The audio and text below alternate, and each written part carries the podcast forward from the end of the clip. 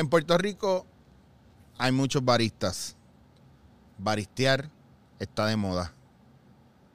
Pero muy pocos baristas dejarían todo por salir del coffee shop en la seguridad de su aire acondicionado, su máquina, su delantal bien puesto y su no sudar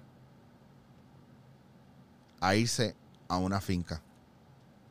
Hoy, en Dándote la cara, una cosa es baristear y una cosa es meterle mano a la tierra. Por eso he traído un recurso, señoras y señores, pueblo de Puerto Rico, que no solamente es barista, sino que ha decidido meterse en una finca, alejarse de la sociedad mundana y hincarse de rodillas a besar y abrazar las raíces del arbusto o el árbol de café. Señores y señores, mi querido amigo Emma. Esto es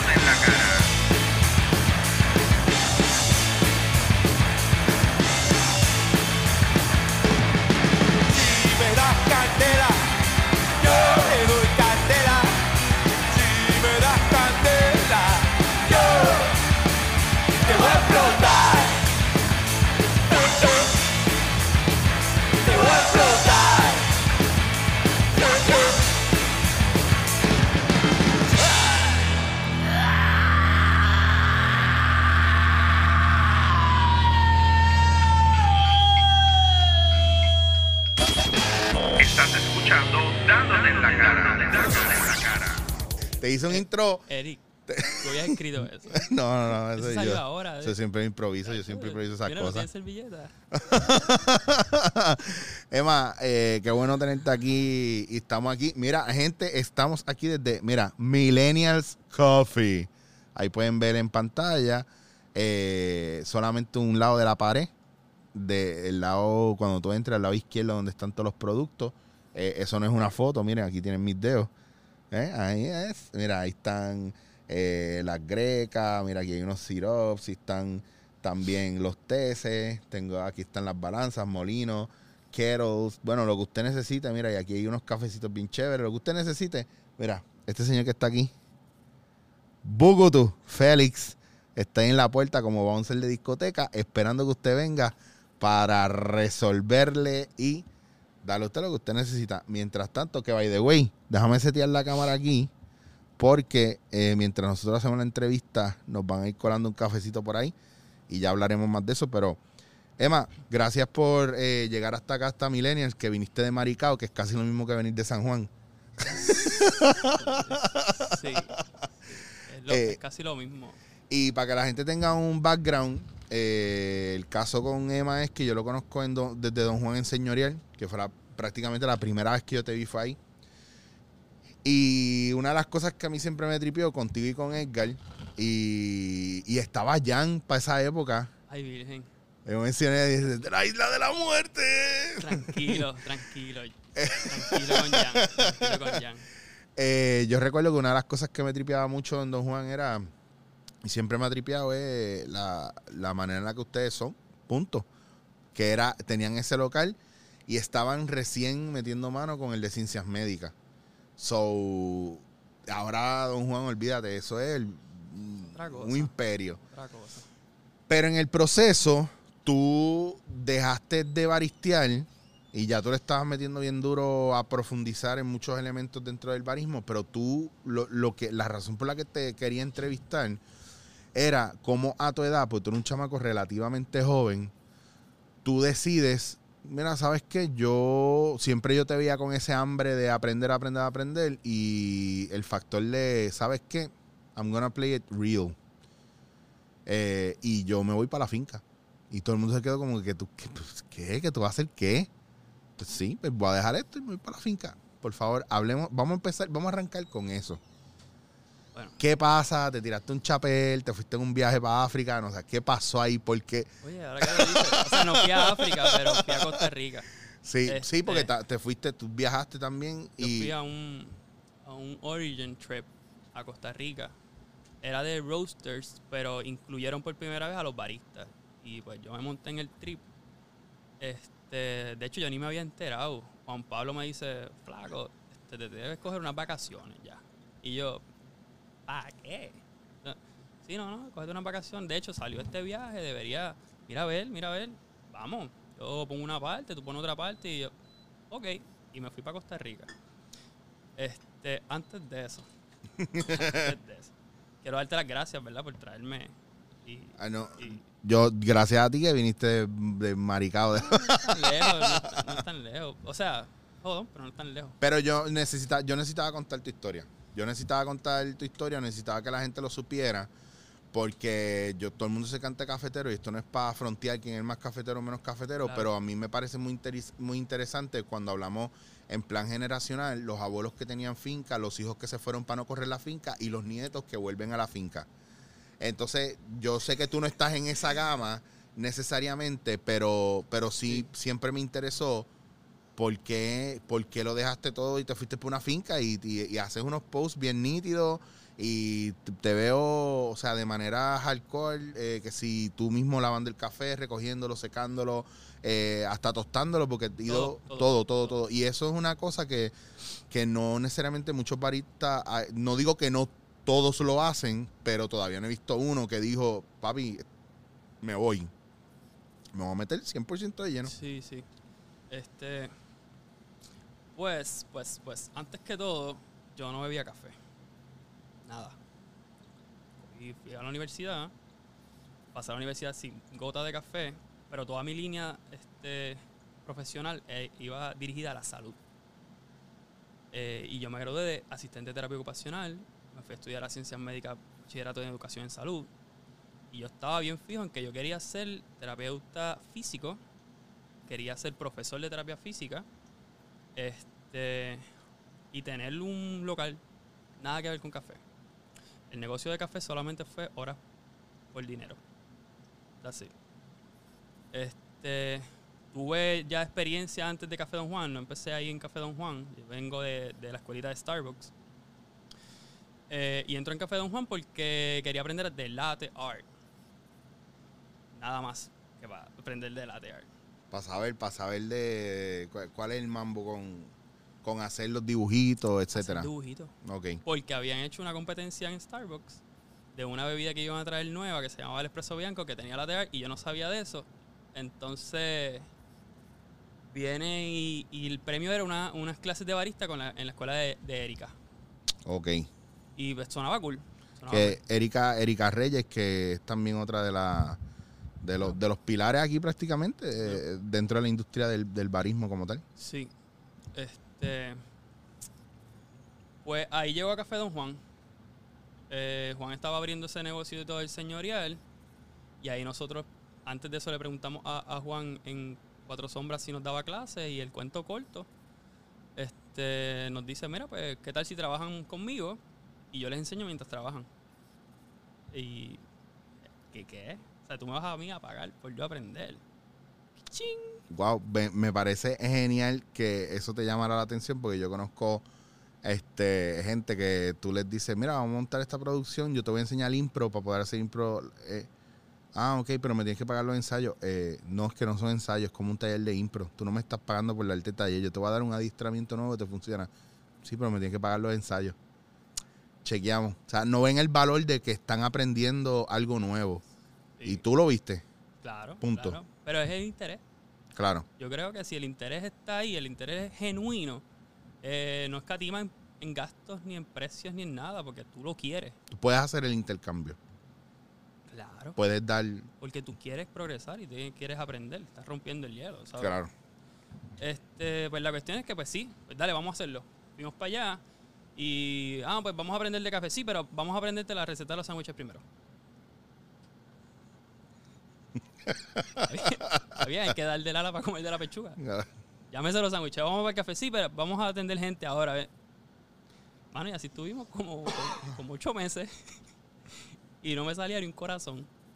Pero no nos quitábamos, ¿ves? Este. La cuestión es que subía la pasión por el café Y el tema de este trending del café local, café de Puerto Rico. Claro. Y bajaba la pasión de seguir estudiando y la salud como tal. Más, entonces yo tenía que hacer unos prerequisitos para entrar a la terapia física, que eran precálculo, química 2, biología 2. Y tú como que... mm, No, no. Yo me, lo, yo, lo, yo me metí en bachillerato de biología para coger los prerequisitos y los puse todos los que necesitaban de una. Ok. Un dropeado. Precálculo, química 2, biología 2, que tiene laboratorio las dos clases, más una clase ahí de Puerto Rico. No podía. Ah, trabajaba en Café Don Juan y trabajaba en Starbucks. Diablo. Y convivía, que también eso. Sí, también. Eso, eso, eso es lo más que quita. al- algo de- no iba a salir bien. Algo te jala, olvídate. y fue de la universidad. Eso fue lo primero que se cayó. Sí, bueno, que es bien loco porque está haciendo biología, química y precálculo. Y hasta cierto punto casi todo también se... Todo eso sirve de alguna manera u otra en el proceso de... ¿O no? Todo. O sea, Porque, la, porque toda esta cuestión del café, temperatura, eh, química, Química, y toda la cuestión de la finca es prácticamente biología. biología, biología 2, que es como botánica. Y entonces, Botánica. claro, y entonces, claro, está la botánica, pero también eh, la parte de, de todo lo que es estudiar la, la flora y la fauna alrededor del café, como la simbiosis de todo eso, Claro. cómo funciona uno con el otro, y el factor cálculo, que tiene que ver con todas las ecuaciones que se tienen que hacer para sacar X cosa o Y cosa con relación a Sí. no solamente la extracción, sino... Pero eso también va con química. Y de hecho, la química de los elementos, en, en la naturaleza interaccionan un montón de elementos. Que una este, cosa combinada con otra. Mete mano ahí. Este, Salió, salió el primer cafecito. La, pri- la primera coladita. ¿Qué estamos tomando aquí? Coño, sa- salud. Salud. Vamos a, vamos a, a- a probar este café. Mira, este café me lo trajo un amigo. Sue Café de Colombia. Eh, después hablamos de él. Vamos a seguir con, con la historia. Eh, en, la, eh, en el pietaje podrán ver la cara de, de Emma. Ah, yo hago poker face. Desde lo más bueno hasta lo más malo aprendí a hacer poker face porque mucha gente, tú no, tú coges la taza y están ahí. Y yo, no, no, no, quiero que la gente sepa un feedback. Este, y aprendí a hacer poker face en, en, lo menos en eso. Sí, yo creo que la gente está esperando que tú les digas algo. Sí, Punto. literal. No, Sí. es que uno espera, tú, tú, cualquiera, cuando uno comparte un café, tú estás esperando que, que nazca una conversación de eso y la casi siempre el pie forzado es el feedback. Y si no te lo dan, uno pregunta. Bien cabrón. Eh, ahí, ahí, ahí no puedes hacer poker face porque es como... Sí. Y tú quieres ser honesto, pero te tiene, que haber, te tiene que haber pasado mucho. Pero tú eres bastante transparente. Sí, sí. O sea, estoy aprendiendo a dar feedback positivo primero, Ok. feedback negativo después. Sigue por favor con la historia. So, a, a fin de cuentas, se va a pique, se van a picar los estudios. O sea, termino terapia ocupacional y termino Sí. el bachillerato en educación en salud. Gracias, Pero- Félix. Pero el, el lo de los requisitos para la maestría, que después lo cambian a doctorado, que fue otra como, diablo, mano, pero tan difícil todo. Pues no. Y crece como que la, la cuestión esta de- de- de- del café, de- del servicio, de lo que es barista, de lo que es café de Puerto Rico. Entonces como que ahí te iba a decir que si en algo yo he reflexionado es que yo soy fanático de cómo yo he vivido mi vida hasta ahora porque yo, yo voy como un avión, un avión que va planeando. ¿Sabes? Como que yo trato de, ok, el destino es este, pero lo que ocurre en el camino, yo dejo que el proceso, Te, te vaya diciendo, te vaya llevando. ok, eh, se abrió esta puerta, la cogemos, se abrió esta puerta otra, no la cogemos. Ahora, sin esfuerzo y, y como que si tú no tienes una meta fija, eso no va a pasar. Claro. Tú tienes que poner el objetivo y le tienes que tirar al objetivo, pero no puedes dejar puertas abiertas o siempre coger puertas diferentes para que tengas diferentes panoramas y por ahí voy. Pero te llegaste a ver en algún momento en ese plan de, ah, voy, me voy para la finca. Nunca, Nunca. nunca. O sea, en- en- Yo no me lo hubiera imaginado. No. Incluso yo mismo, yo me, yo me lo planteo. Yo, yo me metería en una finca a darle como usted le está dando ahí bien duro, levantándome por las mañanas. tú me lo dijiste una vez, bien loco. Eh, pero, pero en factor, y después que sacaste el video de la tarántula aquella, yo dije, Ah, nah. ¿no me escribiste? Pero ¿sabes Bendito, por eso no es qué? nada. Pero po- yo sé que no es nada porque yo he sabido ir a recoger el café, meter la mano, literalmente eh, sacando, bueno, con, con todo el cuidado del mundo, agarrando la, la- la- la- prácticamente la, la rama completa y poquito a poco con los dedos y sacar el brazo y decir, adiós, como que mi tatuaje está como que tri- 3D. No, no, no es un tatuaje, es una araña perúa, gracias. Araña, Te voy a depositar de nuevo en tu sitio y me voy. Cuando llego allá arriba donde está todo el mundo en la casa, ahí entonces yo grito y lloro. No, no, es- eso es una cosa bien brutal del campo, porque ahí yo tuve que aprender eh, es el humano versus la naturaleza.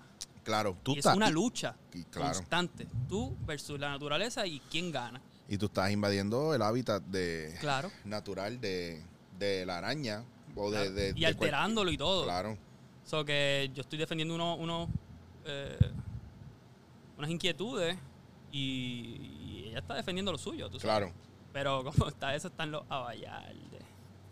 Mano, los encuentros con los abayaldes. Sea, yo había picado uno que otro, qué sé yo, pero en estos días me fui a buscar un, un- café en particular, una, una variedad, una especie de café en particular, pero que está en el monte. Y eso está cundido de, de, de abayalde. Pues entonces, la manera de cosechar este café es tumbando el árbol. Es un árbol de café. Un árbol de mango, pero de café. Pues como tú no puedes cosechar allá arriba, tienen que tumbarlo. Cuando di el primer machetazo, llamaron ahí a Central. Hay un intruso, tira 100 al cuello. No se va, sigue dando machetazo. El otro, me tuve que ir, dejar eso, irme a bañar y, de- y ponerme alcohol y todo. Una roncha y todo. Horrible, terrible. Y es algo que te desespera. Tú no puedes ni respirar, no puedes pensar nada porque es la piquiña y eso. Y son, mano, los abayarles, eso, puntitos. Y estamos hablando de cientos que están corriendo. Ah, por el pelo. Cuando ya sabes que no tienes nada, están los de aquí. Ya se calmó y empiezan a bajarte del pelo. Ach, Una experiencia religiosa. Wow. Gracias, no vuelvo. No, pero también, ¿sabes? Sí, pero tú te vas de también tú tú. versus nature, tienes que poner. Yo estaba, yo estaba en camisilla. Claro, y estamos hablando de un. de tú- esto esto empezando, tú viviéndote la vida. Ya, yo sé Ah, que no, es la esto que. fue los otros días. En Esto serio. fue la semana pasada. Pero porque tú sales en camisilla al monte, cabrón. Porque Si tú tienes es que ir a, a bregar lo tuyo como si fuera a jugar gocha, tú tienes que ir tapado por todos lados. pero to- uno se cansa todo el tiempo en ese, ese ambiente y, y yo, yo estoy bien alto, hace frío, pero, Sí. pero también estoy más cerca del sol. Claro. Y, y la humedad, la humedad te, te asfixia. Yo, y a veces no puedo, me tengo que quitar la camisa. No, no siga dentro de la finca, porque todavía Y no es cuando, allá, cuando, días. Eh, cuan- cuando, o sea, en qué momento tú dices, mira, pues tengo esta oportunidad, me voy. Yo, yo tengo palos de café, yo soy de Tua Baja. Este, y yo tenía palos de café así y tenía cositas sembradas en casa y pues yo veo que tengo horas muertas bregando con mis palitos de café y unas matitas que tenía por allí y se me iba el tiempo, se me iba las horas. Yo, contra, mira la hora que es y no me molestaba. Y salía de trabajar y iba a ver y cuando tenía cosecha y cuando había flores de café, o sea, una pompiadera que invertía mucho tiempo y yo como que contra esto podría ser que yo invierta más tiempo para sacar un negocio de aquí y viendo las necesidades de, café y demás. Entonces yo voy a Costa Rica, pero cuando fui a Costa Rica yo no sabía nada, nada de café. Yo creía que me la sabía toda, detrás de la barra. Eh, Una jodienda. Cuando voy a Costa Rica que empiezan a hablar de un montón de cosas, cuando ponen una mesa de catación como mandan, que yo nunca he catado café. Yo estoy con todo, con, con roasters a nivel mundial, con baristas que le están metiendo, y yo ahí en una esquina y, y ahí es, mira, tienes que hacerlo. No, y yo, pues coño, que nunca lo he. No, no, tienes que hacerlo. Y cuando vamos por una finca que, ah, esto yo sé. Yo sé porque yo vengo de un país productor de café, pues aquí me voy a manifestar. Tacho, esos gringuitos me pasaron el rolo cogiendo café. Y yo cogí el café, el pe- bueno, cuando, cuando estaban chequeándolos uno a uno, que van de mi canasta, que era por número. Mire, ¿y ¿de quién es esta canasta? Este, yo, callado, escondido. Vamos a buscar el número cuando. Ah, ah mira. el- Trágame tierra, trágame tierra. So, literalmente, eh, a mí me pasa, mira, mano, a mí me pasó en España cuando yo fui a lo de hacer impro en España por primera vez. Yo llevaba 10 años dando clases y haciendo impro y, y yo, y yo estaba en un prime aquí y en, y en mi carrera como improvisador, hasta que me encuentro con gente que está por encima de mí, bien cabrón, y, es otra mentalidad. Entonces tú tienes que empezar a definir y a aceptar lo que está pasando y bajarle 200 para dejar de ser maestro y volverte estudiante full time. Y eso está chulo. Eso, eso está chulo porque es un amansa guapo. Pero también reafirma que cuando tú vuelves a casa, prácticamente si tú le estabas metiendo el 200% en casa y había algún cabrón que estaba dándole igual que tú, ya tú estás a otro nivel. Y eso es bien importante reafirmarlo porque, porque es, es parte de un estudio continuo que tú tienes. Es parte de la pasión. Yo llevo 25 años haciendo impro, estudiando la impro a nivel científico, psicológico, dándole la vuelta por todos lados. Nadie hace eso. Pues por eso yo soy elitista y me guillo. Y más que guillarme es que hablo con seguridad, pero la gente piensa que es arrogancia, pero es seguridad de que, no señor, yo estaba ahí y usted está mal. No, pero no, no hay que yo le, le dé ahora vuelta por todos lados. No, no, y estás hablando sin, sin tener la experiencia, que esa es la parte que a mí me, Ah, eso no, me eh, vacila. Y, y eres el ego cuando dices tú estás mal. Ya lo aprendí. O sea, yo de tu abajo y la gente en el campo, yo vengo y le digo, mira, es que esto de esta manera. Yo llevo toda mi vida, yo soy nacida y criada Está aquí. bien, tú vienes pues. y. Pues, pero puedes, puedes llevar toda tu vida haciéndolo mal. O, alga- o, a, o a tu manera. También es eso, porque no es necesariamente lo que estábamos hablando ahora de que tú puedes verlo de una manera y es tu verdad y yo tengo mi verdad. Y no significa que las dos, una de las dos esté mal. Es que también es el punto de vista. todo cambia. Todo cambia, todo, Todo, cambia. ca- todo se todo transforma. Y los tiempos, las épocas, ¿sabes? Es su verdad para su época, para sus cosas. Claro, ¿cuánto tiempo, ¿cuánto tiempo tú estuviste en Costa Rica? Como dos semanas o tres semanas. Porque se acabó el viaje, pero como yo fui de, de vacaciones, Sí. pues yo quería, ok, se acabó el café, vamos a explorar Costa Rica. Nunca había viajado solo. Y entonces, ah, eso, eso es importante. nunca había viajado, ¿sabes? Mi primer viaje solo, con un, ¿sabes? un chorro de gente extraña, pero por lo menos teníamos algo en común, que era el café. Y me pusieron de roommate y otro barista. Entonces se acaba el viaje, yo tenía unos días extra y este chamaco viene y me dice, mira, ¿te vas rápido para Puerto Rico? Y yo, no, yo me quedo unos días porque quería ver un par de cosas que hay en Costa Rica, como trending y eso. Y yo, ¿y qué tal si nos vamos para Panamá? En Guagua, que queda aquí al lado. Y yo, ¿sabes? Como que, oh, que hay en Panamá, no, porque allá hay una finca de los geishas y unas cosas. Y yo, las geishas son las japonesas esas, las chinas, que yo no sabía nada, nada. Claro. Nada, y yo como que, "S- vamos a darle, pero yo estoy pensando que yo quiero un ponche más en mi pasaporte. Yo, Full, full. Bueno, claro, no, y aprovechar que estás allá y si estás tan cerca, ¿por qué no? Yo dije, para Panamá. Entonces, mi abuelo que siempre me hablaba de Panamá, que él tuvo que sin la guerra y Panamá para aquí, Panamá para allá. Pues, Vamos para Panamá, olvídate. A ver los geishas, eso. Pues fuimos para allá. Aproveché y también, eso fue, yo estuve en la finca del café más caro del mundo, Este, estaba en- esa es la de la que habíamos hablado de, en Boquete. en Boquete. Pues, y hay un documental de como media hora que habla de esa finca de la, la que la que trajo supuestamente el geisha a Panamá y que tienen el geisha más caro y han ganado yo no sé cuánto. Pues, eh, no sé si es porque ahora... es que no me acuerdo el nombre pero ahora mismo, es- pero Yo fui a Esmeralda, es la número ah, sí, uno. sí, sí, sí. En Esmeralda, brutal.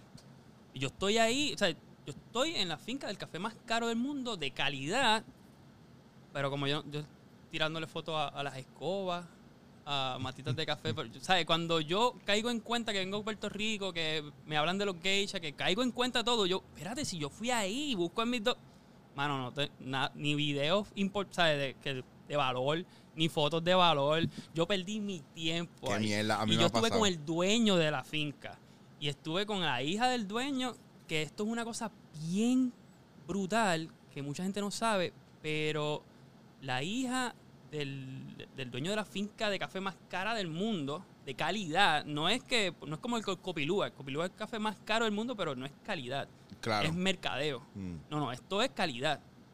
Estaba de, de, de- trabajaba en agricultura aquí, en Puerto Rico, Sí. Mind blown. Y Sí, yo le hice una entrevista así, sin, sin nada, y ella ahí como que daba los, los mega malos feedback de, del café de aquí. No va a decir nada. No vamos a entrar en eso. No, no, no, no voy a decir nombres ni nada, ¿sabes? Pero bien malo. Así bien, cabrón. ¿Quién estaba de secretario de Agricultura en esa época? Yo no me acuerdo, pero no era, no era el secretario. Básicamente, hablando de, de- de De lo- gente ícono ahora mismo, Claro. ¿sabes? Que ese no... Ay, bendito. Pero como yo era nuevo, no sabía de nombres ni nada, lo que pasa es que yo sí sabía poner mi celular en, en- en grabar. y yo busqué esa grabación y yo. Ay, Vamos a volver a la finca porque Yeah, no quiero meterme yeah. porque me encantaría preguntarte. regreso de Costa Rica y Panamá. Ok. Y me di cuenta que no sabía nada y digo, yo no sé absolutamente, yo creo, me, creo que me la sé, pero no me la sé. O sea, yo, por ejemplo, yo hablaba del café robusta versus el café arábica sin conocer el árbol. Yo de libros y de, de, de, de oídos. Yo dije, yo no, este huevo conocimiento yo no lo puedo transmitir así como el papagayo. Yo tengo que, yo, ah, como estaba hablando ahorita, yo no puedo vender un producto que yo no conozco. No, claro. yo no lo puedo hacer. Vean que aquí en Puerto Rico todavía se coge y se hace el injerto de la, de la arábica en cierto periodo de cuando se germina y se le, se le cambiaba la raíz y se le ponía raíz de robusta. Yo vi un proceso de, de, mm, de agricultura que ellos cogían plantas de arábica en el proceso de germinar, cuando sacaban esas primeras raíces, las cambiaban o hacían un injerto, un cambio de la raíz de la robusta por la de arábica. Y que supuestamente la planta crecía con la raíz de robusta y era más resistente al, al, pues, al- sé yo, a su entorno. Eh, y era más resistente a diferentes plagas. No sé si ¿Dónde tú... tuviste eso? Mano, eso yo lo vi en un video y después fue, dieron una charla de... De Puerto en Puerto, en Puerto Rico. Rico. Hace poco, hace mucho. No, hace como tres años atrás. Yo nunca Yo- había escuchado de eso. En Pues, Puerto Rico. En Puerto Rico. Nunca había escuchado Por en eso te Rico. pregunto, porque yo me imagino que en el momento en que yo lo vi no era una tendencia que se estaba haciendo en todos lados, sino era una cuestión de microlote ahí, o sea, Sí. finca pequeña haciendo ese injerto y viendo... Yo nunca lo había escuchado. Sí, he escuchado de, de crear una variedad Claro.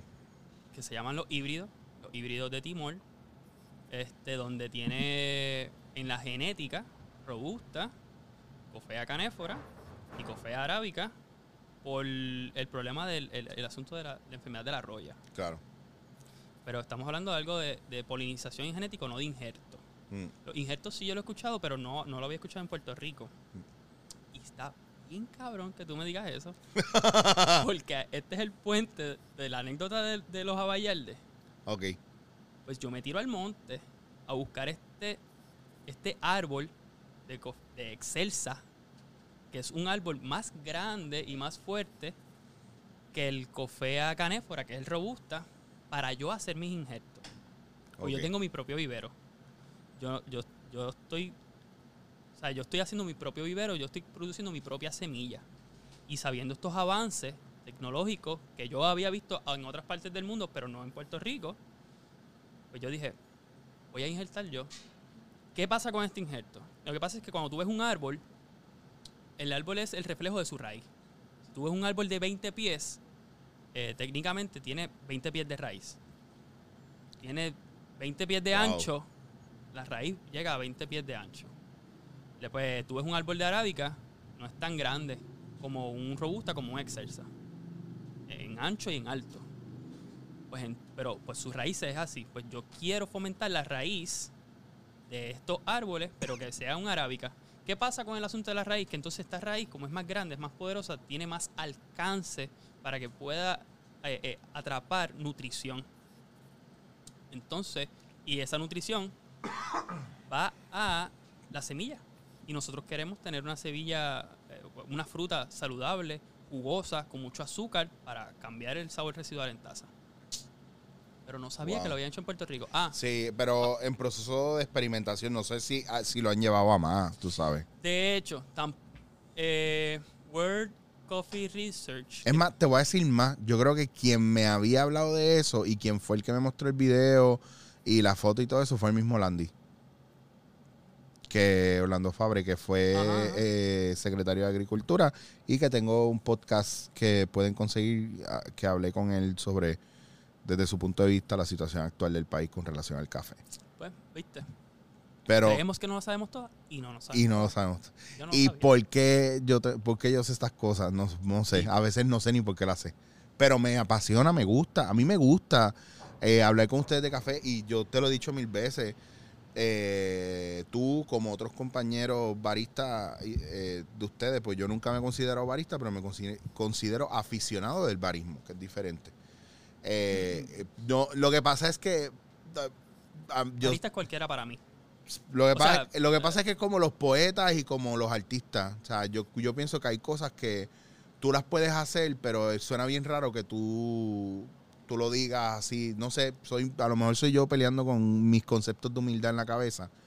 Pero la realidad es que yo no me atrevería a llamarme barista porque yo no, nunca he estado en, en un lugar donde esté ejerciendo eso por tanto tiempo como mucha gente. Pues yo, yo hice, yo trabajé en Buen Vecino y yo, y yo estuve ocho meses, pero yo no estuve ocho meses detrás de la máquina dándole duro a eso, tú sabes, pero sí estuve aprendiendo. Y lo que, a lo que quería entrar era que es la pasión de ustedes mismos y lo que ustedes están aprendiendo. Y yo ir a preguntarle y me involucrarme en las actividades de, de barismo como tal, que me ha hecho apreciarlo y quererlo mucho más a un nivel que la gente, la gente me pregunta cosas a mí que yo digo, mira, en verdad yo no sé eso, pero, te- pero sé quién lo sabe. Claro.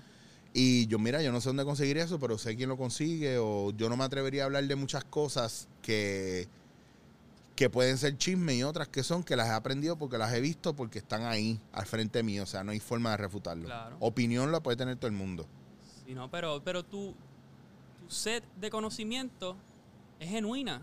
Mm, Ya eso te hace ser más barista que otro, ese, ese, esa inquietud por el café. claro. Y también yo sé que tú tienes un compromiso este, con la sociedad como figura pública, que cuando te pregunten algo de la gente que ya te reconoce, no te quieres quedar con una contestación vacía. No. Entonces Yo- ahí tienes sí. el compromiso de educarte. Sí, sí, ahí yo creo que si tú estás en los medios, tú no puedes ser un bruto. Y, y- y sabemos que en los medios tú te, categorizando como que ven a, a- a Eric Chicho Rodríguez, pero también ven una taza de café últimamente. Claro, sí, sí. Te ven a ti el nuevo rostro de café. Pasa, pasa mucho. Y eso está, eso está cool. Y, a- y me gusta porque yo no hablo de lo que yo no sé. Me gusta hablar de las cosas que yo sé y me gusta, como le digo a la gente, si vamos a hablar de café y lo que yo no sepa, está bien, yo no lo sé y lo que no sepa hacer, no lo sé hacer, pero vamos entonces a ver cómo se hace de una persona que sepa y aprendamos, porque a mí me gusta mucho ¿Te esto. gusta? Sí. Me encanta. Y, y antes de que estuviese trending, porque yo recuerdo cuando tú fuiste por primera vez a Café Don Juan, Sí. tú pasabas para el banco, para aquí y para allá, y. Pero, no, pero no tiene el bikini rojo puesto. Oye, yo soy bien fan tuyo, pero no me acuerdo del bikini rojo. En primera película. El bikini rojo es clásico. Hay una égida que me lo pidió ya. El café estaba bueno. Fíjate, Emma, ¿cuándo es que tú dices me voy para allá? En esta larga travesía. Mira, Juan Pablo y yo siempre fuimos bien fanáticos de las competencias de barista y de todo lo que estaba pasando en el extranjero y cómo incorporar esto acá. Piero, bien fan. nos- nosotros sabíamos irnos a una sala a ver las competencias de barista y qué es lo que estaba pasando en otros sitios. Sirviendo café de, de- de Puerto Rico, queríamos hablar de unas cosas que no podíamos hablar de esas cosas porque no teníamos el sabor residual en la taza para, para proyectarlo al cliente. Ah, mira, esta. Ah, no. ¿Qué barista tú no.? Ah, esto sabe a vainilla, esto sabe a almendra, esto sabe- Mira, vamos a decir la verdad. Esto no sabe a lo que tú estás diciendo. Mm, Tú lo estás diciendo como el papagayo, o a lo mejor hay un sabor leve, blur, pero no está ahí. Nosotros queríamos hablar con la gente de café, llevarle esa experiencia de café, pero no lo estamos consiguiendo. Ahora con café extranjero, maybe. Y con el cliente, pero también siempre nosotros fuimos, estamos pendientes de las competencias de baristas. Y queríamos competir como baristas. Y queríamos representar a Puerto Rico con algo de prestigio, algo importante. Pero lo que había por ahí, no, no, como que no. Y vamos y miramos la competencia y no- no- nosotros no estamos a la vanguardia con lo que está pasando. claro. Vamos y buscamos y buscamos y buscamos fincas y buscamos fincas y buscamos productos y como que no, como que no. Entonces, ¿qué yo hago? Yo quiero competir. Ya yo, yo había competido ya dos veces. Y, siempre, y me faltaba algo, me faltaba algo. Y yo, fanático de los baristas extranjeros, ellos se meten en la finca. Ellos dejan de trabajar y se meten en la finca. Eh, que no era mi realidad. Porque yo no puedo dejar lo que estaba haciendo para meterme en la finca. Claro. Entonces, Pues yo hago como unos internados en unas fincas, así. Yo me fui para unas paseales por mi cuenta. Después me fui para otra en Guayanilla, que utilicé ese café en una de mis competencias y estuve trabajando con ellos. Pero yo no podía controlar todo el proceso. Y ya yo veía errores en el proceso, pero yo no podía controlar porque yo no estaba ahí. Entonces ya yo veía, y yo, esto es lo que voy a, yo voy a presentar. Entonces, por ejemplo, ah, este, eh, lo- los jueces siempre quieren escuchar que tú digas que estos cafés 100% maduro. ¿Verdad? Y tú solo dices, y ellos van siempre a buscar en la taza lo que tú le digas. Pero yo ya yo, lo veía en la finca, el café 100% maduro no existe. Aquí en Puerto Rico. Por, por muchos factores, muchos factores. Pero es algo que tú no puedes controlar. Pues el barista que va a competir tiene que sacar el tiempo para ir a recoger su café para dárselo al agricultor y que lo procese, porque tú no tienes el tiempo que darte ahí para procesarlo tú, tienes que ir, a ir a trabajar. Pues entonces, que yo, yo hice? Pues yo saqué unos días de, trabajar en Café Don Juan para trabajar mi café para, para la competencia. Y Daniel Rivera lo hacía, yo soy súper fanático de, de- Dani, y él hacía eso, y yo, él es el campeón libra por libra en, en- en los campeonatos de Puerto Rico de barista. Pues hay que imitar lo bueno. Yo tengo que tirar para allá. Yo tengo que ser igual o mejor para poder ganar. Pues tengo que salirme para hacer el proceso, pero no era mi realidad. Pero buscando eso, cada vez me separaba más del shop. Y me iba más para la montaña. Y a todas estas trabajo comunitario, ¿sabes? De, de tu abajo a Guayanilla son dos horas y pico. A mí nadie me da un stipendio de gasolina. De tu Baja Guayanilla es un mundo, porque es extremo y extremo. ¿Y que tú, por donde tú cruzabas? ¿Te ibas por el monte o dabas la vuelta del...? agua. O sea, Sí, dabas la vuelta, o sea, subías a San Juan para bajar por sí, Cagua. porque es, es straight. Es, es derecho. Diablo. Y yo hacía eso, este, qué sé yo, todos los miércoles y jueves, una cosa así. No me acuerdo cuándo era, pero todas las semanas tenía que ir a hacerlo. Por compromiso. Y era un gasto, o sea, yo trabajaba para hacer eso. Pero regresaba pompeado, regresaba con el pecho hinchado, porque yo sabía que lo que yo estaba haciendo no estaba haciendo nadie. Estaba aprendiendo y estaba conociendo la agricultura. Y estaba conociendo un montón de cosas que, que me hacían crecer en la industria. Y estaba creciendo la pasión. Como que de la tierra y las cosas que estaba logrando. Y yo veía que podía hacer cosas que nadie tenía. O que yo, que yo, ¿verdad? Que, que yo haya con, tenido interacción o conocido, porque hay muchas cosas que están sucediendo que uno no sabe. Claro.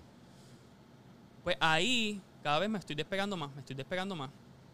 Este y Café Don Juan ya necesitaba más cosas administrativas y me estaba robando tiempo de acá. Lo que está diciendo que yo estoy yo voy con mi avión planeando por ahí. Entonces me surge una oportunidad. Yo, yo cojo unas clases de, de Q-Grader. Y me hago Q-Grader. Tú me explícale a la gente lo que es un Q-Grader. Ok. Ok. Hacer un paréntesis ahí, para que la gente entienda dentro del café lo que es el Q-Grader. Que no todo el mundo lo tiene. No es algo No. que, que todo el mundo No, no. aspira a eso y no, en- no entiende esa parte hasta que no está bien metida. El que no sabe de café sabe de vino. Y a lo mejor la gente sabe el término sommelier. Pero hay gente que tampoco sabe el término sommelier. Pues esta gente que se especi- especializa en probar café o bebida, en eh, café o, vino, el vino sommelier, en el café es Q-Grader. Pero Q-Grader es la, enti- la entidad. Hay otras personas que son catadores de café que no necesariamente son Q-Graders. Y pues tú pruebas y comprobarlo tú lo primero que es es un sabueso del café, busca los defectos. Q-Grader es el que busca los defectos en el café. Esta posición se crea para compradores de café verde. Yo compro un café verde, tú me envías una muestra, o compro una muestra, la tuesto, lo pruebo, yo decido si ese café me gusta o no me gusta, y hasta yo, yo digo, mira, este me gusta, pero yo te voy a dar tanto por este café porque encontré esto, esto, esto, esto y lo otro. Las compañías compradoras de café necesitan de Q-Graders para que no los cojan de, De, sí, de lo que no son. de lo que sea. Se puede decir que una compañía que no tenga un buen Q-Grader o no tenga un buen sabueso de café, eh, compre un café por un, qué sé yo, 12, 13 pesos la libra, cuando a lo mejor podía estar pagando 7 o 8. Claro. Y tiene que ver con los defectos. con los defectos. Porque tú vas buscando, o sea, tú tienes una rúbrica. Es como cuando te dicen en la escuela, Bueno, a- aquí a- todo el mundo empieza con 100 puntos. Vamos, de, perdona que te saque un poco y entre a los defectos, porque los defectos son importantes entender que es un defecto en el café, cuando el defecto está en el café verde, el defecto está en el café después cuando se tuesta lo ves más, o sea, ¿cuál es el viaje? Yo creo que, o sea, yo he visto el tamaño del grano, los Quaker, el grano partido, Defectos hay desde que por lo menos que me menciones dos o tres comunes que si una persona ahora mismo abre una bolsa de café y se echa un puñado en la mano, Ok, pues ya eso es café tostado. Los defectos ya salen de, ca- de café antes de tostar. o sea, lo, lo puedes reconocer visualmente. Ok. Incluso una vez tú eh, estás despulpando o hasta apilando el café en un momento, tú lo ves ya, ya tú, ya tú sabes. Sí, por ejemplo, uno de los defectos comunes en, en el café es eh, el ataque de broca. ¿Qué es la broca? La broca es un insecto, es como un caculito bien pequeñito, bien pequeñito, que broca o barrena el café, entra al embrión, deposita sus su, sus huevitos, se come lo que hay dentro de ese embrión, sale y emigra a otro café y, des- y deja sus huevitos ahí y estos crecen, nacen y siguen, Y siguen el Exacto. ciclo. Entonces, hay diferentes niveles de café brocado. Está brocado severo, brocado leve. Brocado leve es una barrenita. Puntito. Si tú ves café y tiene un puntito en un extremo del grano, ese café fue brocado leve. Hay cafés que tú ves que están como que partidos o comidos. mordidos, exacto. Ajá. Brocado severo. No necesariamente, puede haber hongos y otro tipo de cosas, pero brocado severo. Eso es uno de los, de los problemas de- del café En este país. en el mundo. En el mundo entero. Mundo. So, entonces la broca es algo que está en todos los países, punto. Sí, O en la gran mayoría, digamos. Que si no se cuida bien, sí. puede estar ahí. Yo creo que están todos. Es bastante Ah, no, común. no puedo poner mi cabeza en picador, ¿verdad? pero, es bastante común, es algo bien común. es bien común. Lo que pasa es lo que no es común es cuando hay una sobrepoblación de broca. Eso tú no puedes llegar allá porque no tienes un manejo. Ok. Y, pero con broca tienes café. Por ejemplo, ¿ves? Tienes, tienes menos, tienes menos calidad de café. Sí. Pero tienes café. Pero tienes café. Por ejemplo, hay otro problema que no vamos a hablar ahora porque nos vamos de la línea, que es la roya. La roya ataca la hoja. Defolia el árbol. So que si tienes un problema de roya, defolia del árbol, eso es más severo porque no tienes, no tienes hoja, no tienes café. So, pero esos, vamos Son otros, pero hasta Ajá, ahora eso Estamos es- hablando de defectos. dentro del café, el, Dentro del café, por ejemplo, la broca es uno. uno de los más distintivos. Que Es porque lo puedes ver visual. Eso lo puedes- entonces, o- otra cosa que puedes ver así, un- después de, de tostado, si los granos no están enteros. Si tú tienes un picadillo de grano ahí y tú pediste un café en grano y, te lo- y tú ves, tienes tres granos enteros y tienes otro vientos picados, eso no es un café de calidad. Porque ahí, ahí cogieron lo- lo- todos los granos brocados, todo lo que no servía, que flotó, pues eso es otro batch y muchos cafés que tú compras tienen mucho café. O sea, que puede tener granos. Y si lo eh, compras molido, nunca te diste cuenta. Ah, ni, ni, ni, lo que, ni lo que era. ¿Sabes? No, no, sabes ni, no puedes certificar ni que sea café. Si lo compraste molido. Podría ser garbanzo con guille Eso brutal. dicen. O sea, yo nun- nunca he, tenido la experiencia de probar un café ese que venden por Pero- café garbanzo, pero, pero Hubo- tú no sabes lo que hay ahí. Hubo una, em- una- hubo una época que se mezcló aquí el garbanzo con el café. Yo escuché. Yo No. sé de dos viejos que alguna vez me lo mencionaron. Yo sé de que lo hacían en Macao. Claro. Es lo mismo. Yo sé que había una torrefacción de garbanzo en Humacao. Si yo sé de gente en Cabo Rojo que me decía, aquí el café cuando llegaba eso lo mezclaban con garbanzo y se molía y eso era lo que había que beber porque los otros se lo mandaban para afuera. lo bueno iba para afuera. Pues yo lo he escuchado muchas veces, pero ya yo he escuchado tantas historias. Que podrían ser todas ciertas. o no. Oh, no, mano. No, no. Y yo siempre tiro a que, a que no. Porque la, la gente y esos viejitos así le encantan las cosas, Exagerarla. exacerbarla. Claro. ¿sabes? Mira que yo vi y cuando yo lo veo, es exagerado. Pues, defectos de café. defectos Ok, de café. entonces, perdona que te sacara el Eh, carril, sí. volvemos, vamos a volver. No, pero yo me voy bien fácil. sí, no, y que, y que de verdad llevamos 45 minutos y que no Uf, quiero. Sí, pero, es- pero es que es un tema Y no he llegado a la finca yo. y no hemos llegado a la finca. Y yo te quiero llevar hasta la finca. Y en la finca te voy a decir, ven acá. Y bueno, nada, hasta aquí el programa de en una segunda ocasión. No, pero quiero llevarte ahí porque Estamos hablando de los QGraders. QGrader es una profesión para, Ya para está. sa- saber, saber qué, cali- qué calidad, se lo, qué puntuación se le otorga a un café. Claro. O sea, hay mucha gente que se estruja en el pecho, ah, yo soy Q-Grader, soy mejor que... No, no, papá, tú solamente sabes distinguir la calidad de un café e identificar unos defectos. No, cu- e- no eres la solución del problema. Claro. O sea, eres una herramienta para algunas cosas. No eres la última Coca-Cola del desierto, no te los trujes tanto en el pecho. Ok. Pero a ti te era importante esto porque así, de esa manera, tú empezabas a ejercitar una capacidad de definir dentro de lo que tú ibas a hacer o estabas haciendo qué funcionaba y qué no funcionaba, qué calidad y qué no calidad. Claro. Y otra cosa es que yo, yo no, no tengo familiares de agricultura, no nada, no- absolutamente nada. Entonces yo me veo como una, una, una herramienta porque todo el mundo es de la semilla a la taza y de la semilla a la taza y de la semilla a la taza. Y está cool. Pero yo dije, ven acá, ven acá, realmente yo no soy de la semilla a la taza. Yo soy de la taza a la semilla. Y el ser Q-Grader era un, un escalón más en la escalera. Yo necesitaba ser Q-Grader Claro. cumplir eso porque yo lo quiero en mi currículo. ¿Sabes? Y ya, ah, me vienes con un cuento. Mira, no. O sea, yo, yo soy, es- yo, yo, yo tengo este, este certificación para hacer estos cursos y yo reconozco lo que. Vamos a hablar de puntos. O sea, ya hay gente con la que yo hablo, mira, este café, yo te voy a decir que este café está bien bueno. El, el que acabo de probar y de hecho, mientras más bajaba la temperatura, mejor se ponía. Sí. Pero yo te puedo decir, mira, este café era un 83. El Courier me va a entender lo que yo le quiero decir. Y ya, con eso ya tuvimos una gran conversación. Bello. Pero es por, pero es por eso, porque hay un idioma ahí que la gente no conoce con relación a lo que tú estás trayendo a colación a la taza.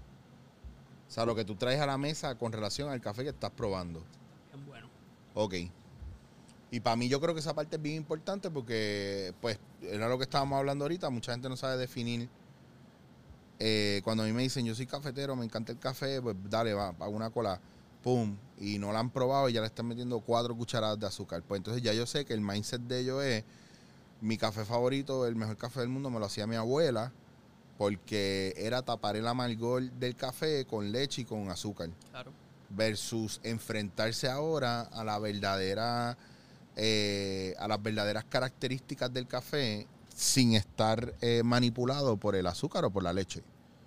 Claro. Igual que no, no está mal porque la leche también le da otra...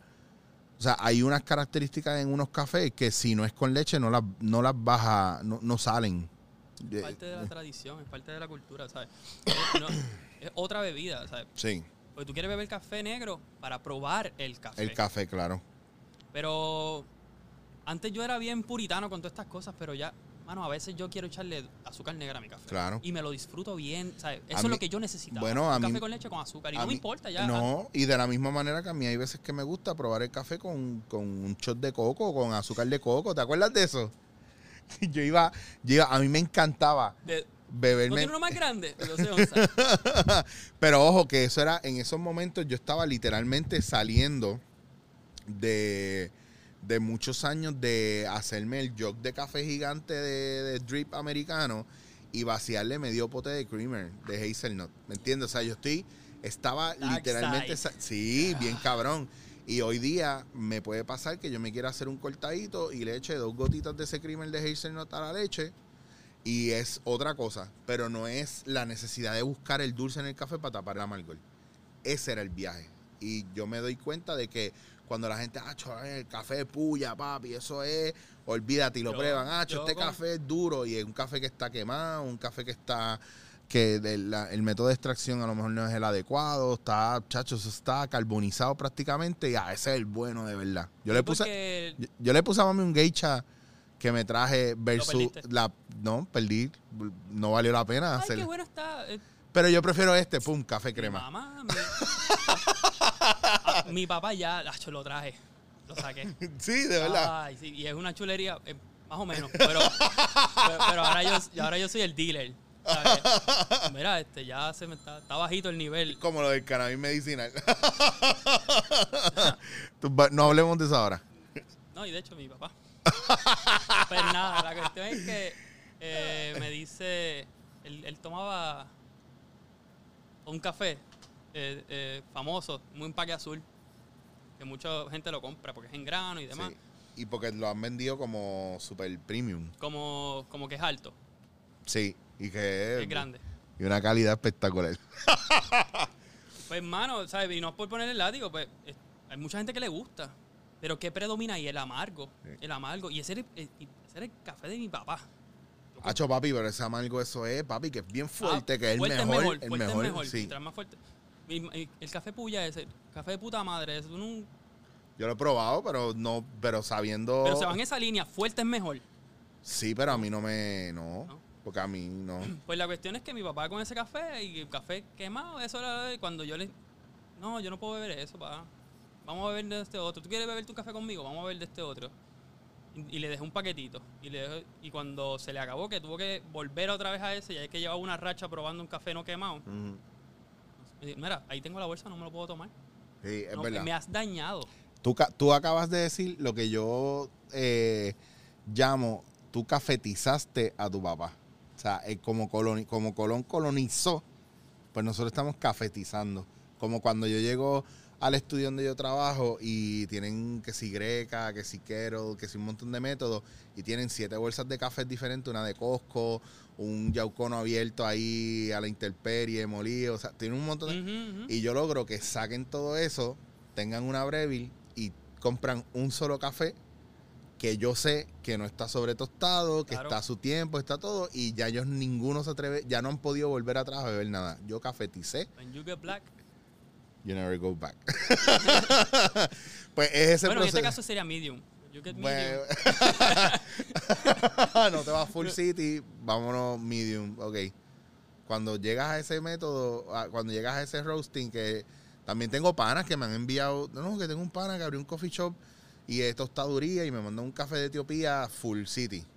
Y yo digo, mm, abro la bolsa y yo veo eso negro, porque son, son frijoles negros y digo, acaban de joder un café bien cabrón y me mandaron una bolsa de 5 libras. Y yo me voy a beber esto, Mm, mm, pero lo molí y lo usé para las plantas. So, hay un factor bien importante que yo creo que hay métodos que la gente no conoce y, y, y poco a poco cuando tú vas descubriendo esas cosas, ahí es que empieza el verdadero amor por el café, porque tú dices, pero ven acá, porque tú usas ese método, pero ven acá, porque tú lo pesas, pero ven acá, porque tú hierves el agua en la cafetera antes de, el- en la greca antes de... Es que no, no vamos a llegar a la finca. No. pero sí, pero espérate, espérate cómo yo lo ato ahora.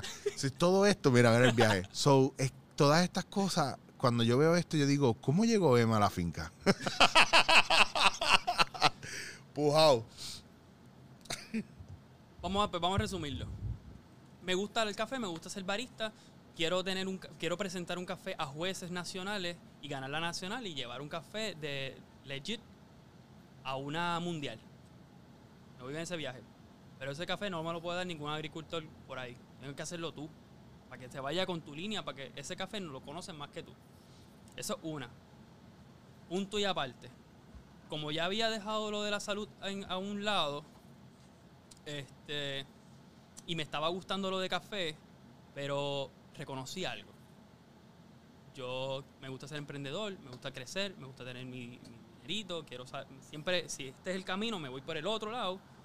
Yo dije, me gusta ser barista, pero yo no puedo, yo no puedo jubilarme de barista. O sea, puedo, perdón, puedo jubilar, pero yo no quiero jubilarme de barista. Yo no quiero estar un viejito aquí, ¿sabes? Sirviendo café y apagando fuego. No, no, no, yo, te- yo debo aspirar a algo más y el café me encanta. ¿Qué yo puedo hacer que me guste, que invierta todo mi tiempo, que no sea horas por dinero y que me pese, que tenga que ver con café, que no sea ser dueño de coffee shop, este, por lo pronto, y ¿sabes? no está en mis planes futuros. Si, si hago algo así, tiene que ser en la finca, por ejemplo. Pero, y que tenga que ver con café, que no sea barista, que no sea dueño de coffee shop, y, que sea emprendedor y diferente, y que deje un legado, mano, ¿sabes? Quiero hacer algo por Puerto Rico del café porque el café en Puerto Rico es algo bien pasional. Te dije que bregaba con mis matitas en casa y no me molestaba. Bregaba en la finca y se me iba el tiempo y, y no me pesaba lo de la gasolina. Yo, ¿para qué finca es que hay ahí? Vamos para allá. Y hay que, hay que recoger, vamos para allá. O sea, yo estaba de finca en finca y eso me gustaba. Cuando cojo las clases de Q-Grader, ah, este es el puente. Ahí conozco a Alfredo, que él es el, el, el Master Q-Grader, el que da las clases a nivel del Caribe y él se pasa viajando el mundo dando clases. Pues, o sea, senta conmigo a hablar, como que quiere conocerme. Súper hater de los baristas. Sí, y yo tuve que aguantar presión de todos sus comentarios despectivos a, a- a la comunidad barista. Pero estábamos ahí hablando y demás, y yo le digo, mira, yo estoy haciendo trabajo comunitario en una finca de café en Guayanilla. La misma impresión, de, un barista haciendo eso. Yo sí, por esto y por esto y por esto. Y yo, ah, pues vamos a hacer algo. Ah, eso es mi finca, me dice él. Y yo como que, pero es que ya lo estoy haciendo acá. Y estoy aprendiendo acá. Estoy, estoy satisf- estoy satisfecho con lo que hago. No, pero, pero hazlo en mi finca. ¿Sabes? Yo no lo estaba viendo, pero después lo comprendí. Claro, tiene un empleado más gratis. Hello. Y yo, pues sí, sí, va- vamos a ver. O sea, no cerré esa vuelta, pero no me interesaba. La cuestión es que yo llego segundo lugar en una competencia de barista, aquí en la, la nacional, donde compitieron cuatro y uno se eliminó. Estoy yo- haciendo, estoy haciendo, no estudié precálculo, so no puedo hacer bien la ecuación. Pero cuatro competidores, uno se eliminó por tiempo, quedaron tres. Este. No, mentira, yo no llegué segundo, yo llegué tercero. Pf, whatever, no gané. anyway, Ajá. La cuestión fue que ahí me ofrece trabajo en Caldera Café. Y yo como que estaba medio arrancadito. Este, pedí permiso en casa porque todavía convivía. Mira, ah, mete mano. Y ahí en Caldera, pues entonces él empezó a, a ponerme cosas lindas así, que tenían que ver con finca. Entonces tenía menos tiempo para ir a Guayanilla y Claro. demás. Entonces, acompáñame a buscar café a, a, a Maricao. Hacho, jangueo de café, vamos para allá. Y fui, vamos a dar una vueltita por la finca. Y fui- o sea, yo no lo estaba viendo, pero él me, la- él me estaba vendiendo la. claro. Y entre una cosa y otra, este, yo le dije, ya yo, yo empecé a hacer trabajo entonces voluntario allá y había dejado Guayanilla. Él ganó. Y empecé a, a lograr unas cosas, porque me dio un concepto nuevo, un concepto que no, yo no lo había visto por ahí. Y es un concepto que puede ser una solución al problema de café en Puerto Rico. Y lo vi ahí. Y ahí yo dije, espérate, aquí yo voy a aprender más de lo que estoy aprendiendo allá. Y empecé a lograr unas cosas, pero el tiempo no me daba. Y yo decía, mira, voy por aquí, estoy logrando esto, tú lo estás viendo, pero la única manera de lograrlo 100% es mudarme. ¿Sabes? Como que tengo que hacer ese sacrificio. Y él ahí como que lo podemos hacer. Entonces el paño, el trago amargo fue decirlo en Café Don Juan.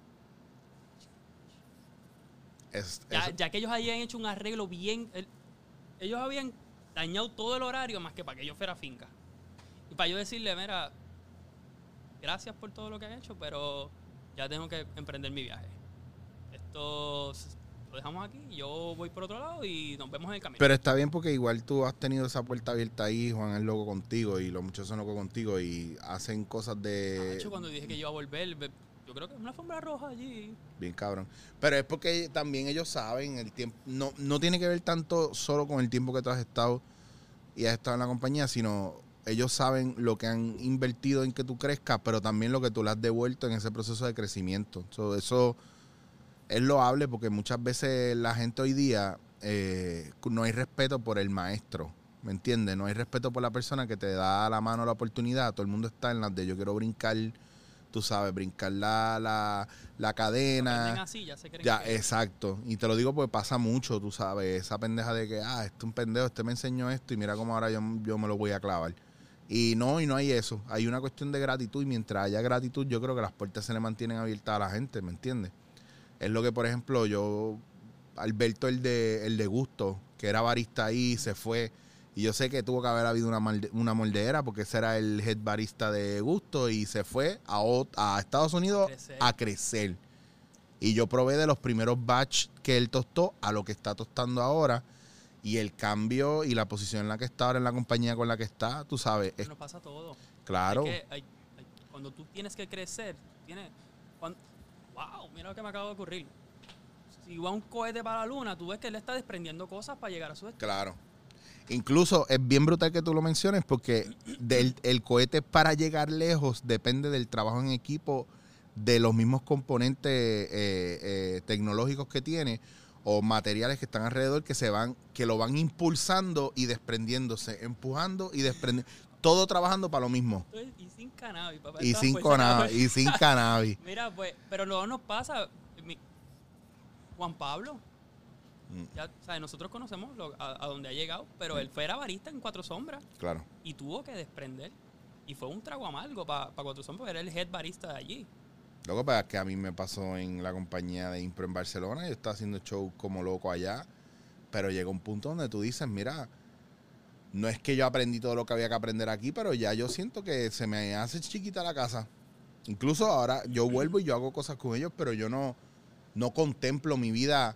Ahora yo tengo que volver a Barcelona y no me contemplo quedándome ahí trabajando, porque, porque yo también ya hice mi propia metodología y yo estoy en otro viaje. Exacto. Pero yo adoro a esa gente y para mí son, son la razón por la que yo estoy donde yo estoy. O parte de esa razón. Y yo conozco mucha gente que yo los amo, los admiro y todo, pero yo miro y digo, yo no estoy ahí. Ellos están bien ahí y son un punto importante por donde todo el mundo debería pasar. Ellos te forjaron. Claro. Si, si no llegan a estar ellos, tú no fueses quien eres ahora. Claro. Si yo no hubiese pasado Pero- por, por unas cosas, Claro, pero uno también tiene que ponerse las pilas y salir de la cómoda y reconocer que es tiempo de moverse. Y hay un momento de esa sed y esa hambre de crecer. Y hay otro momento de, no, no, estoy muy cómodo aquí, me quiero mover. Y hay veces que la gente no entiende que eso es esa sed de crecimiento. Todo se te hace pequeño, todo te aburre, todo... eso era, ah, yo sí, man, ya o sea, había te- una sed. Yo, yo aprendo tanto en la finca y aquí yo no, yo estoy enseñando. Claro. Y enseñar a, a veces cansa. Llega No. el momento donde tú quieres aprender cuando... Sí, el cuerpo, el, el- la mente, el corazón te pide, tengo que aprender, pero también es porque ahí eh, le pasa mucho a la gente que tiene buena vocación para enseñar. Llega un punto donde uno necesita aprender para poder seguir Exacto. enseñando. Por eso es que cuando a mí me dicen que no, que eh, es bien importante el maestro, enseñarle al estudiante hasta que el estudiante se vuelve el maestro y sobrepase el maestro. Y yo, mira, no, el único que sobrepasa el maestro es el maestro Batata que no aprende más nada. Claro. Cualquiera le sobrepasa Claro. al maestro Batata que no aprende más nada. So, uno como maestro está en la responsabilidad de también aprender y desarrollarse y seguir aprendiendo. So, eso está, está bien brutal, el hecho de que, de que esa ambición de, de persona joven que quiera aprender eh, y esté dispuesta a sacrificar muchas cosas para ir a meterse una finca. Porque, cabrón, sí, porque Se tú... sacrifican muchas cosas. Bueno, lo que estábamos, estábamos cosas. hablando ahorita de, de diablo, cabrón, y tú vas y vienes de la finca. No, yo me llevo las cosas lo suficiente para estar una semana y no tener que salir de ahí. Bienvenido al club. Si yo pudiera no salir de casa, Ah, yo, yo lo. yo hago lo posible por, por no salir. pues, ¿qué, este, qué es lo que te obliga a salir, por ejemplo, de la finca? ¿A comprar qué? Vender plátano. Eh, También porque mucha gente no sabe que las fincas de café no viven solamente de café, tienen que entender eso. yo, yo vengo aquí a trabajar con café y a hacer el mejor café de Puerto Rico. Sí, pero tienes que aprender de China primero. No, no, no, no. Sí, sí, sí. Tienes que aprender de China. Vamos a aprender de China. Y ahora bregamos con café. No, no, no, no. Ah, Tienes que aprender de plátano. Y me va a enseñar a bregar con... No, tienes que aprender a hacer los sándwiches primero. Ahí está. Es un proceso. sí. Es un proceso. Si estás todo el tiempo dando del ala para en algún momento comer de la pechuga. Emma, te tengo que parar aquí. Vamos a parar aquí. Sí, vamos a parar Pero aquí. llegamos a la finca. por lo menos. Lleg- Llegamos a la finca y nos fuimos. Vamos a parar aquí porque eh, no lo quiero extender ni quiero meterme en otros temas porque sé que vamos a repetir. Yo, yo, y te lo dije antes de que hiciéramos esto, yo te lo dije, yo te lo dije. Va- vamos a tener que volver a juntarnos. Pero está cool porque yo quería esa experiencia completa desde ese punto de vista tuyo. para mí era bien importante también que la gente, eh, más que todo el journey de una persona, no porque sea café, pero yo soy fiel creyente de que si usted quiere hacer eso en cualquier aspecto de su vida, hágalo. O sea, hágale caso a su mente y a su corazón. Usted quiere expandir. No le haga la vida de cuadrito a la gente alrededor suya siendo miserable, sino que al contrario, expanda. Porque la- a veces lo que la gente no entiende es que, ok, como no estoy expandiendo, me empiezo a volver apático, serio, miserable. Y, estás a gusto. y no estás a gusto y todo te aburre y ay, no, nunca tienes nada bueno que decir de nada porque no está sucediendo nada positivo en tu vida y es bien importante que, mano, como dice la canción de Freddie Mercury, spread your, fri- spread your wings and fly away. Y es que lo El pruebes. cohete. El cohete, el cohete que sube, se desprende, pero sigue subiendo. Emma, ¿dónde te consigue? A mí me encantan los videos que tú pones en la finca, el día a día tuyo. ¿Dónde te consigue la gente o cómo te puede conseguir la ¿Verdad? gente? Yo soy bien. A mí me encanta Instagram. Sí, Yo- muchos de de nosotros preferimos Instagram en todo momento. En Instagram me consiguen como Mabuel underscore. Y ahí la gente puede ver todo lo que tú estás haciendo en la finca, todo el tiempo. esa musiquita que tú pones mientras estás caminando por el campo o estás recogiendo ¿Sabes que eso café. Spotify es shuffle? Mucha gente dice, ah, tú pones las canciones como... de-". No, eso es lo que hay. Ese, ese es el playlist, de- tienes que hacer el playlist de la finca para que la gente... Es que es moody. Pero me consiguen ahí. Y otra cosa es que, que mucha gente me pregunta cosas. Cuando ven videos y procesos y demás, me preguntan. Y a mí no me molesta que me pregunten. Al contrario, ¿sabes? El conocimiento que yo crea, ¿sabes? Pueda lograr hacer, para compartirlo. Eventualmente cobrarlo. Claro. So, de vez en cuando, para que cuando la gente te pregunte mucho lo mismo, no les conteste y está pendiente que voy a hacer un live de eso pronto. Y hazte un live, aunque sea de dos minutos, y le explica a la gente por encimita bits and pieces. Porque a mí, yo 800 mil veces yo he dicho que estas gafas son de Hermes Wood. Al sol de hoy, diablo, chichos, esas gafas estas cabronas, ¿de dónde son? Llevo cinco años con Hermes Wood, cabrones. Lo pongo en todos lados, está en todos lados, todo el mundo sabe que es Hermes Wood, pero me siguen preguntando dónde son las gafas. Pues ya yo no contesto, yo simplemente veo tres, cuatro preguntas de esas y hago un post. Gente, para los que me preguntan, esas 300 personas que me están preguntando, mis gafas son de Hermes Wood. Sí, no, Mira, ¿sabes que yo, yo reposteo las cosas que ponen de aquí de Millennials y la gente me pregunta a mí, ¿esa cafetera es buena? Ese, esa balanza, ¿qué tal? Y, no, cabrones, pregúntenle a la tienda, vayan a la tienda y pruébenla. ¿Y, y tú crees que yo publico porquería? Eso es lo que yo, en eso Sí, confío porque eso es lo está. que estoy publicando. Y ojo, yo, yo publico, la gente no se da cuenta que yo no publico todo. Yo publico cosas que yo digo, esto... yo, o sea, yo, yo te sigo y te fanático y veo las cosas que tú publicas y cuando vengo aquí es como, tú no has publicado todo esto Ah, ni la eh, mitad de lo que hay aquí. Hay co- exactamente. Hay también una cuestión de no saturar las redes. A mí me gusta saturar las redes eh, con merchandise. Incluso aquí en Millennial los muchachos lo saben que yo no. Yo, yo incluso voy guardando las cosas que ellos me envían para ir poco a poco.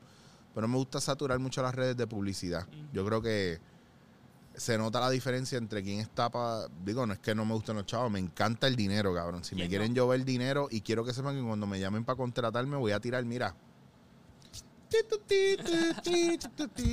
Voy a tirar lejos. So, ya saben que va a tirar caro. Pero lo que voy a dar a cambio de eso es sólido.